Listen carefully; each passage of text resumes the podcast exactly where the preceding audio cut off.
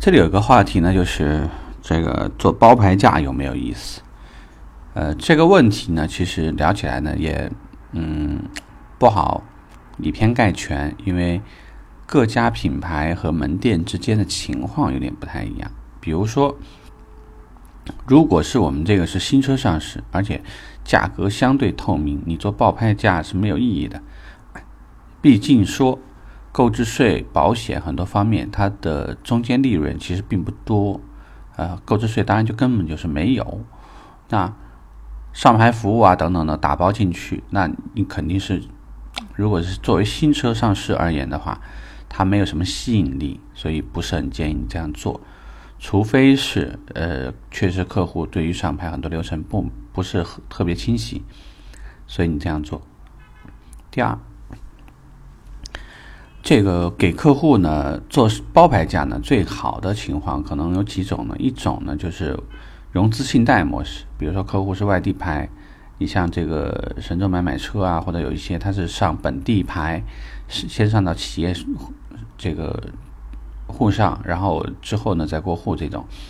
那其实你做包牌价呢，对于客户而言，他也算省事。呃，要提供的东西我提供给你，然后完了以后呢，办完手续直接给我车就得了。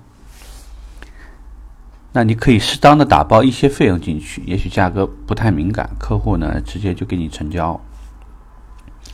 第三类呢，就是很适合去做一些你有一些加装的，比如说这个车呢，比如我们在揽胜运动上面曾经做过这种前后大包围啊，呃，轮毂改装、喷色、撞顶，你改了一系列的东西，然后之后呢，减去让利，给客户做一个包牌价。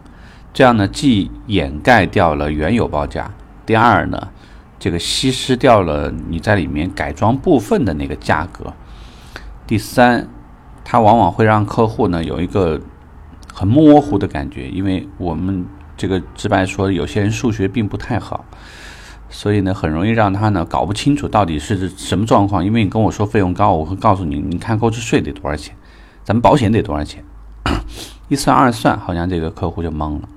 所以这个呢也很适合就是数学不太好的这种客户。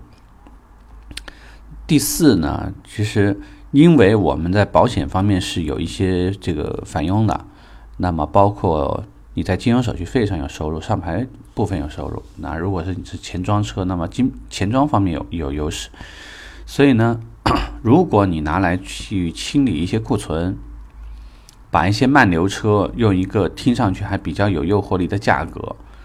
呃，去给客户去做成交，往往可以取得一个很好的、很好的效果。所以就是你能让别人感觉上的话，就这个你也没挣钱，那个也没挣钱。因为我们说过长尾理论，那只要涉及到的服务越多，无非是赚多赚少。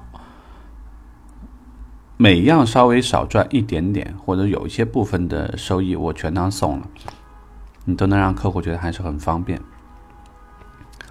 那最后一类呢，就是为了图方便的，就我也懒得跟你算，你把售后业务或者比如说我两年保养，或者我这车前装的东西、按揭东西，全部给我弄完。如果做这样的上牌包牌价，啊，包上售后业务，对我们而言呢，就是捆绑客户的能力会更强。所以包牌价这个呢，如果说你店里面属于是有这些服务非常综合。然后呢，上牌的能力，包括协调能力，包括去组织这个东西呢，做的还比较熟，没有什么障碍。同时也希望通过这个呢，来提升，呃，金融或者其他方面，你可以做试着去做一些包牌价。确实，对一些客户而言，他也喜欢省事。你给他做包牌价，说你这个什么都不用干了，我一步到位。当然，有一些客户时间比较贵的话，他还是会考虑的。所以在这种门店里面呢，我建议其实是可以做的，啊，这期话题我们聊着。如果你有什么疑问或者是想交流一下，你可以留言给我。嗯，拜拜。